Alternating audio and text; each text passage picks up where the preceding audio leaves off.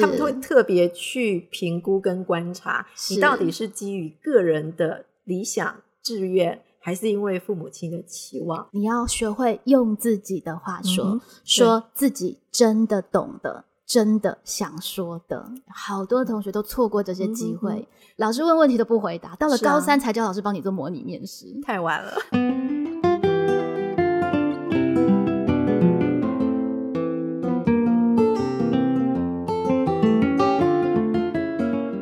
教学 I N G 是 I N G，可是也是 i n g 了，也是 ING，在 NG 的点，其实反而是一个教学的最好的时机。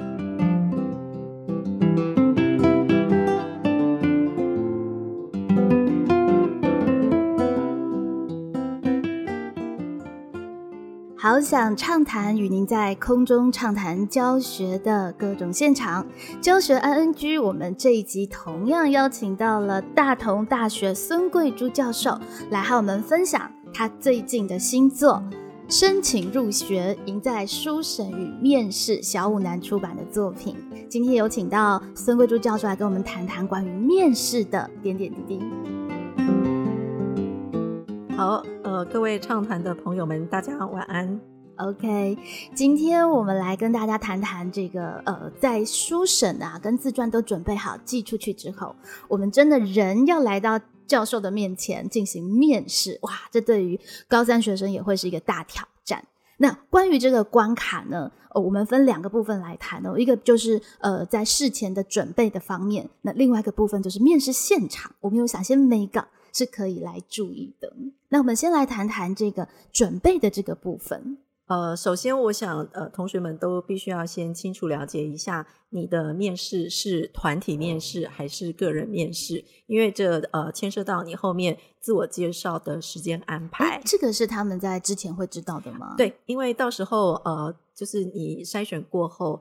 那学校就会有一封这个类似真试通知单、面试通知单，或者是有些学校就直接在网页上面公告，因此就必须要先掌握这个部分呃的讯息，你才有办法去处理后续面试时呃你应该要去掌握的要点。所以其实呃最简单也最基础的一步就是。把说明看清楚，这一点非常重要，甚至包括你当天到现场要提早三十分钟，或者是有没有哪些证件资料需要准备，这个一定要看得非常清楚。因为毕竟到了大学就是大人了，是不再会有人在为你负责了。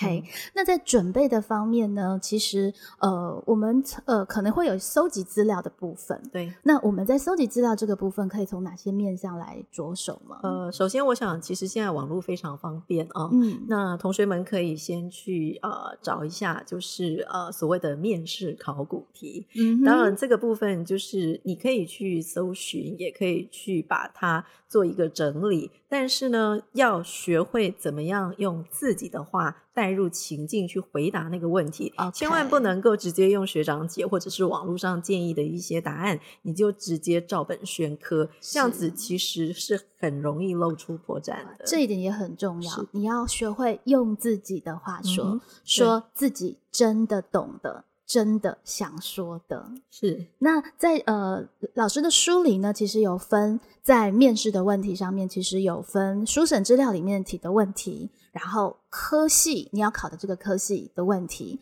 再来呢可能会有一些是比较偏向专业，你你可能是个中文系、社会系、哦医学系，你的专业相关的领域的问题。那第四个呢是现在时事的相关的东西，哎，这几个面向好像都有分别不同的一个准。备的方式哦，对，因为呃，其实时间就面试的时间通常很短，所以在这个过程当中，不管是哪一种类型的这个题目的提问，其实我会建议同学们尽量训练自己。针对一个问题，大概就是利用三十秒到四十秒，能够去把它完成简洁的回应。嗯，因为时间真的不多，尤其是团体面试的时候，你的发言非常珍贵，时间也是很珍贵。对，所以要学会怎么样逻辑表达跟论述，而且大学教授其实非常重视这一块。嗯，就是你要怎么精准又有内容的回答到问题啊，不要漏漏等。对，讲到天南地北，因为我们常就是在面试现场有同学就是抓不到重点，是那结果就一长串回答到就是面试教授都不得不出面喊卡的情况，所以在这种情况底下，真的平常就要练习怎么样。精简、精准，而且是条理化的回应。对，其实这个最好是从高一、高二开始练。是的，对。那包括我们现在其实很讲求问答式教学，好多同学都错过这些机会。老师问问题都不回答，到了高三才叫老师帮你做模拟面试，太晚了。对，所以其实问题虽然不同，可是其实你听了一个问题之后，你心里怎么样去抓？我对这个问题有没有点？事实上，我会觉得这是蛮重要的，是就是呃，比方说，请你介绍自己，你心里有没有那个副稿是啊？我可能要讲两点或三点，问了一个实事问题啊，对这个问题，我可能可以讲一点，如果还有时间，我可能要讲哪第二点？对，真的心里其实你是有先抓到说我要讲哪几个要点，而不是直接。问题来了，你就哇漫无边际的讲下去。对，所以重点式的逻辑回答，呃，回答在面试过程当中是非常重要的一个要领。甚至如果说你真的可以掌握重点式的逻辑回答，你跟其他的这个申请者。会非常非常迅速的形成一种区隔。那如果是在团体面试当中，你真的能够做到这一点的话，其实那个真的可以算是高下立见。是，对，所以其实也让现在的高三的同学有听畅谈国文的 podcast 的同学就觉得啊赚到了，对不对？事实上，其实现在虽然看起来可能是一个呃大家都陌生害怕的现场，可事实上别人也跟你一样嘛。是啊，别人的准备可能也差不多是跟你一样的。对，你。只要比别人更有 sense 一些，其实要脱颖而出并没有那么困难。是的。对，那刚刚老师说的那个时间，其实还有一个部分应该是态度，对吧？对，尤其是团体面试的时候，有哪些态度是他们需要去注意的吗？呃，其实尤其团体面试哦，就是说，因为通常比方说你五个人、六个人进来，嗯，那你在态度上面至少你的礼貌应该要有，所以该打招呼或者是呃该呃回答的时候的那个，对，都都必须要掌握。那另外就是说。呃，在这个过程里面，你的坐姿或者是站姿也是要特别注意一下，因为所有的姿势背后可能都会暗中泄露你的一些小心思，所以这个部分也是要特别留意一下。比方说，比方说不要一直抖脚啊。我们 常常就有很多老师说：“哎呀，为什么你看那个同学就是双手双脚一直在那边乱抖，或者是坐的时候呢，那个坐没坐相？”哦，那这个其实，在看待面试教授的眼中，其实背后都是有解读的意义，或者是说你在回答问题的时候非常非常害羞，声音很小，那很明显可能就是你自信度不够，或者是你准备不足，这样对这个过程当中老师在评分的时候，尤其团体面试，他是很吃亏的。而且其实如果要在精益求精，可能还可以注意的是你跟其他同学的互动状态。你是不是话抢了就一直讲一直讲，还是你会知道事实的？虽然你有自信，可是你会适时的呃把那个呃话题的空间去让给别人等等的。是对，就是其实。面试的时候，教授们看的应该有很全面的部分。对，因为你学生进来其实无所遁形嘛，所以你所有的肢体语言、表情、动作，全部都是看在教授眼里。那更不要说你在回答的过程当中，你的回答是不是有条理，是不是有逻辑架构脉络？其实，在过程里面。面试教授都可以很快就掌握到每一个同学的状况，嗯哼，所以就是说，在面试之前，其实呃，尤其是自己的书审，一定要回头去把它看熟，要非常非常的熟，因为随时从当中挑出一个问题来提问，而你答不出来的时候。马上就会有教授质疑你这一份书审资料的真实性，这样子当然会对你的呃成绩上面会有一些影响，所以千万千万记得在面试之前要回头把自己所有写过的书审资料、缴交上传的资料 全部都要从，就是说从头整个再看熟一遍，否则。你如果这不是你写的，或者是里面有一些是呃你在瞎掰乱讲的。在面试那一关其实真的是无所遁形，而且其实如果真的都是自己写的，其实这应该不会太困难。对，如果说你自己写的东西，那当然很多东西是经过可能你呃不断的深化、内化，甚至思考很多次才产出的，当然就不容易被问到。你可以再更多的去找一些相关的资料，然后把它谈得更深。可是。这就回归到我们上一集说的，其实，在书审跟自传，诚恳一定是最重要的，诚实对，是诚实很重要。因为如果说你今天的资料被发现是呃造假不实的，就像我们里面有一位教授说的，就是绝对不会录取的。嗯嗯。OK，那还有一个部分应该是面试的必考题，叫做自我介绍，这个是唯一可以应该是可以准备的部分。对对，可准备其实哇，我觉得。贵珠老师非常贴心哦，其实有提醒同学，自我介绍其实每个科系要求的时间长度是不同的。是的，从三十秒、一分钟、两分钟到三分钟，其实你准备来里面可以谈的内容其实不一样的。嗯，对。那这个也是他们事先知道的吗？在通知单上面，呃，有些科系会特别标示说，呃，你要准备两分钟或一分钟。当然，在准备的过程当中，我还是会建议同学。至少三个版本都要，也就是三分钟、一分钟、三十秒，三个版本都要准备。因为很多同学可能不止面试一所学校，是，所以他可能会碰到各种状况。嗯，所以呃，在这个过程当中，我通常是要求呃孩子们就是准备三个版本，那再从这三分钟的版本。慢慢的去删减成一分钟跟三十秒的版本，因为不同的版本，它在时间跟字数上面，你必须要有一些掌握，否则很容易就是 超时。那在面试过程当中，超过时间其实也是一大禁忌，因为你如果是团体面试，你会占用到其他考生的时间；那如果是个人面试的话，一样可能后面的问题也会被挤压，同时你下面一场。一样是有同学在候着，所以时间的掌握非常重要。没错，这一点可能也是学生他们没有经验，很容易忘记的。因为其实面试是一个对教授来说非常辛苦的地方，有好多的人。是啊，一天都是几十个人啊。对，然后一场一场接着，其实没有一个环节可以耽搁，所以。不是让你来里面随便漫谈，对，内容一定是要经过剪裁。当然，嗯，这个大概是所有同学最大的致命伤。对，到底你只有三十秒，你要拿哪一个亮点来谈？那刚刚其实贵族老师的建议我也很。我也很认同哦，你应该要先从三分钟开始准备，然后大概把你想讲的东西大概比较完整的去准备好了之后，那个完整的稿子，然后再想，如果只有一分钟，我要取哪些精华？是，如果只有三十秒，我要取什么精华？对，然后那个三十秒要讲的东西，即使教授没有问，你也设法要在里面。讲出来，对，有时候其实你在面试的地方，你还是可以自己制造机会。可以啊，因为就是看你怎么样去引导教授问的问题。对，有的时候你够厉害，甚至你可以去导引教授去问你自传你想要谈的主题。对，对吧？你可以特别说啊，像在这个部分，呃，比方说我曾经到哪个部分旅行，那在里面有什么样的见闻，你露个头。然后让教授去追问，是对，这也是省时间的方法。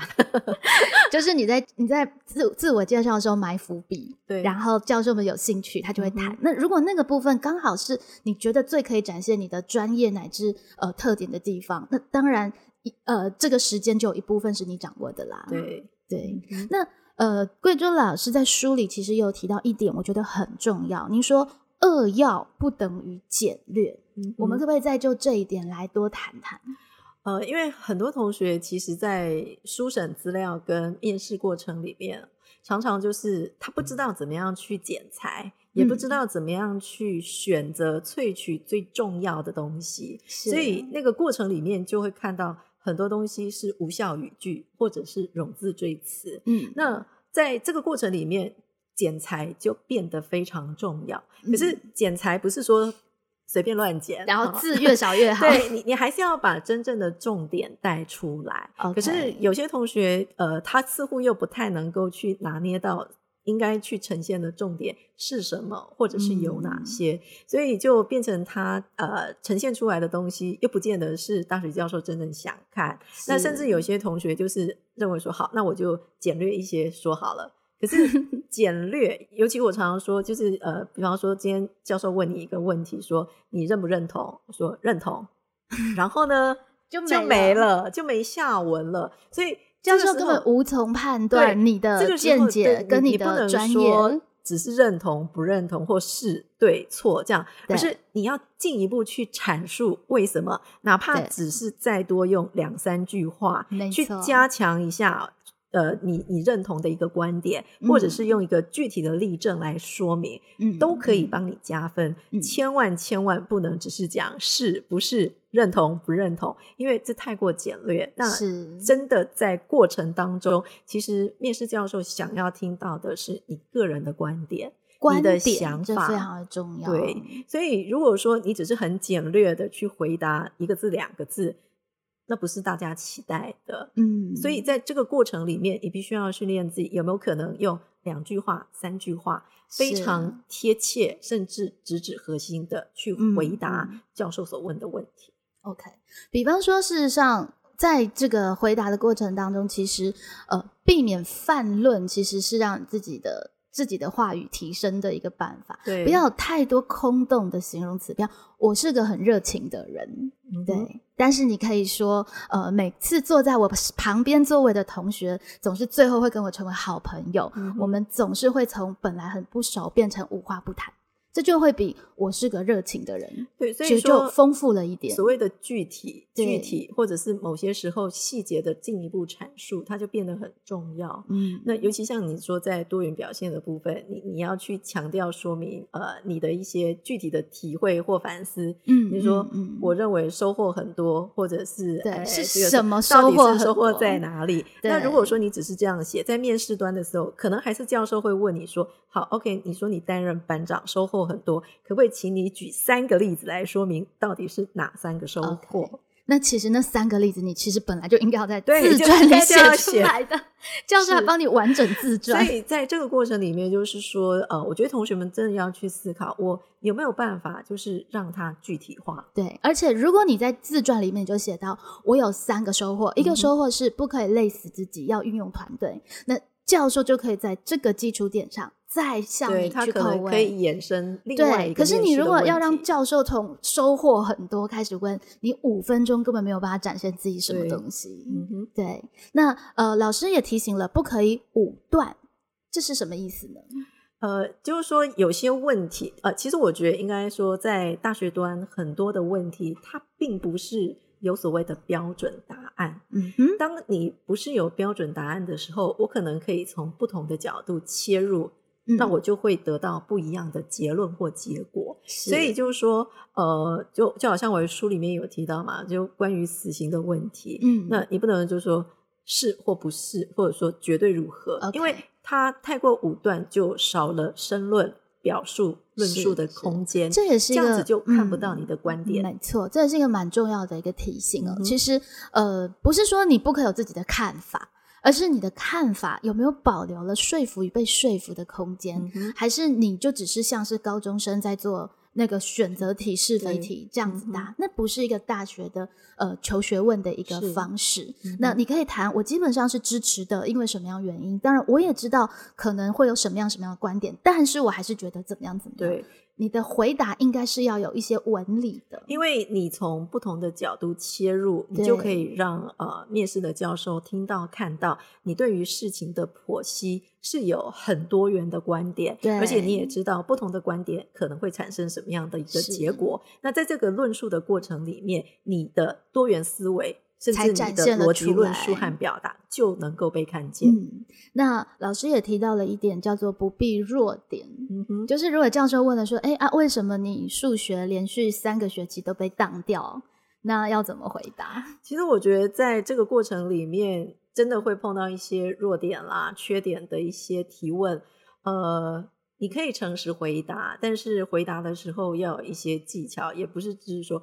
我就是因为笨，所以数学不好。我觉得这样子的一个回答太过草率，也看不到你背后有任何的一些心思。嗯所以就是说，也许你可以尝试着去想，或许你的数学不是这么的好，可是比方说你在课外活动，或者是你的语文能力，其他的方面，你发觉自己的强项在哪边，所以我才申请了这个科系，如何如何？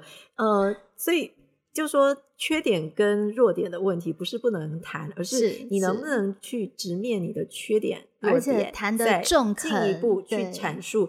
呃，比方说你面对阴影的方式是是嗯。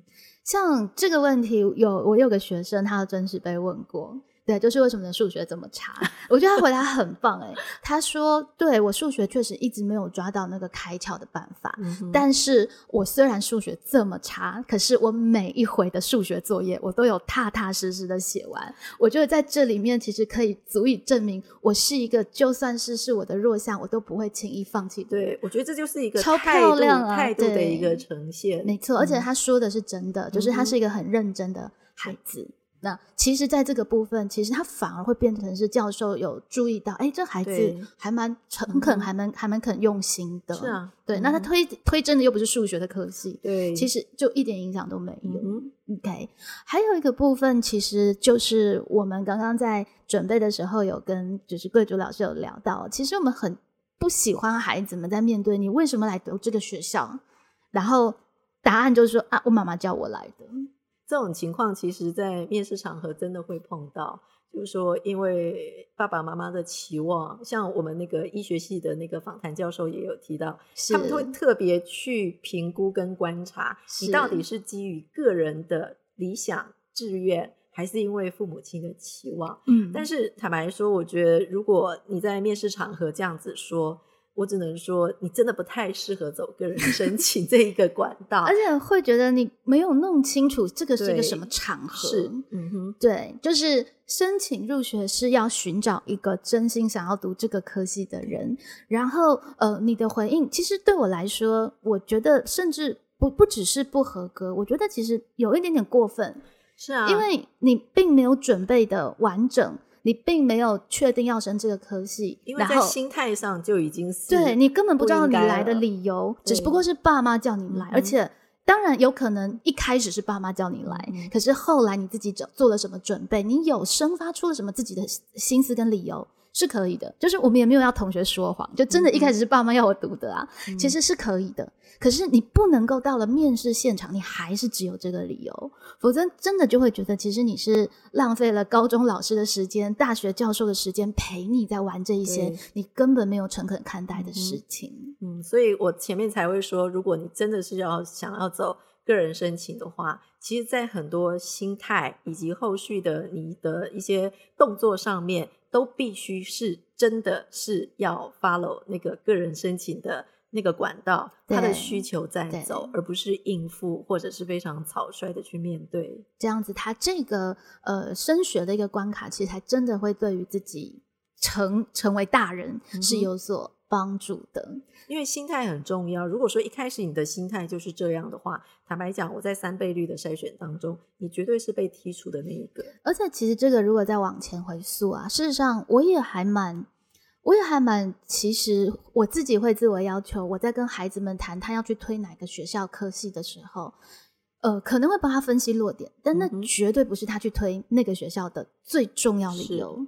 这个是我会觉得老师们其实我们有时候会不小心，因为太过紧急，会忘记了带给学生的一个不好的示范。你要去推这个科系，就算是你是在学测之后才想到，也许我适合这个科系的，我们都应该要好好的去寻找我之所以适合这个科系的理由，而不是只有刚好落点到了。对对，那呃。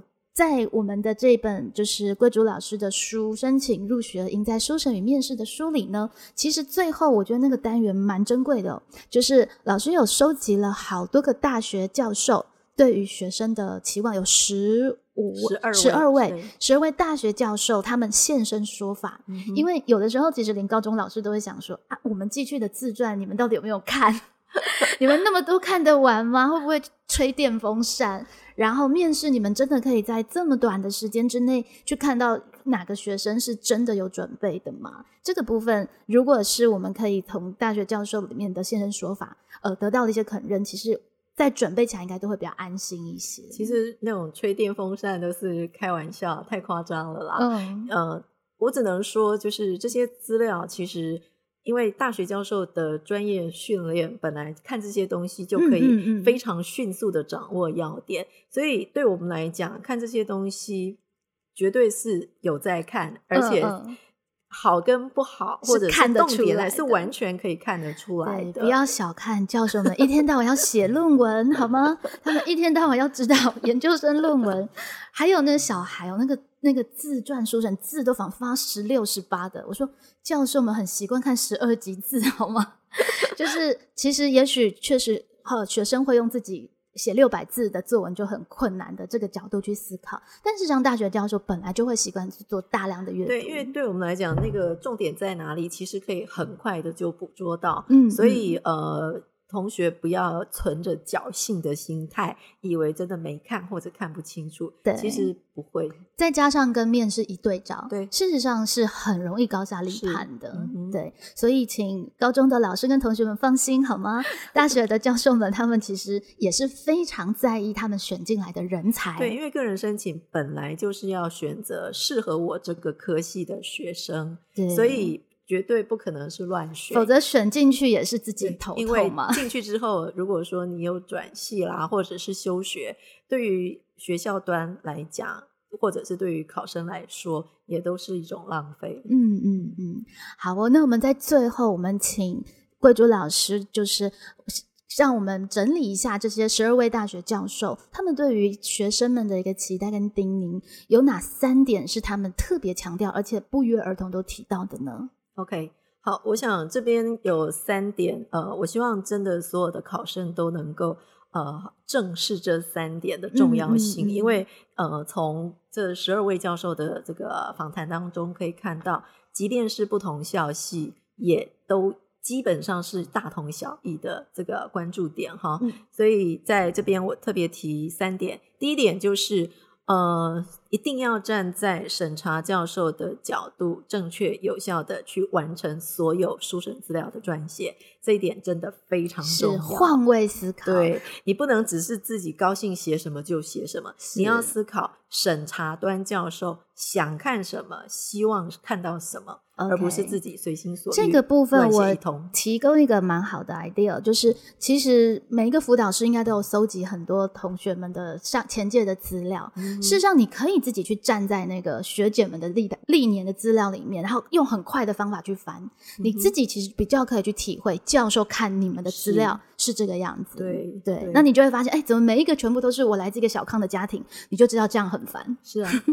对，直接就把它也删除掉。对，就是有时候你可以自己给自己制造一些机会，去看到一个比较多样的，不是只限在自己的自传、自己的面试里面，你会更容易去体会那教授看到的时候是什么感觉。嗯哼。那第二点呢？第二点就是呃，要正视人格特质跟申请科系的连接，而且你必须对自己申请的科系有所关注跟了解，这样子你的书审资料会比较具体，也比。比较符合你申请校系的期待，是就是要去做功课，而且要把你找到的资料去连接在一起，并且讲话要逻辑。是的，对，不可以说我很喜欢棒球，所以我来推公社系。公社系，对你棒球跟公社系可能可以有关系，但是你要说清楚好吗？跳跃过大。对，OK。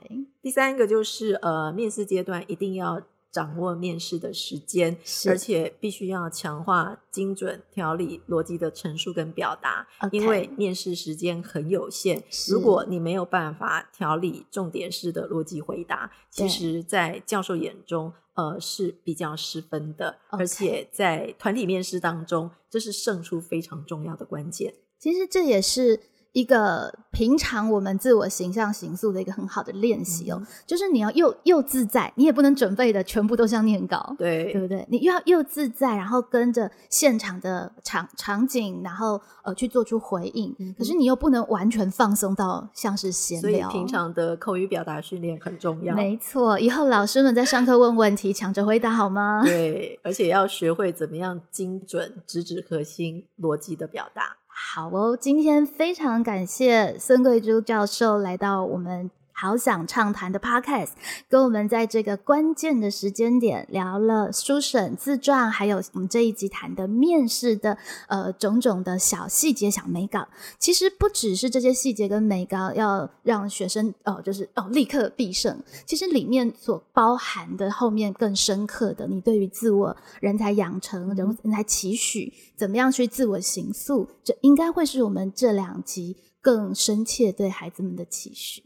那最后可不可以请贵族老师用一句话来勉励现在心情很焦虑，然后呢即将要上战场的学生们呢？嗯，相信自己，而且勇于挑战自我。OK，相信自己，勇于挑战自我，你们的前途跟江湖由你们自己手中开拓出来哦。今天很谢谢您陪我们走到这个地方，那也期待每一个人都可以在自己的领域里面做更精彩的发挥，也把自己的故事都琢磨得更加的动人。好想畅谈教学 ING，我们下回见，拜拜，拜拜。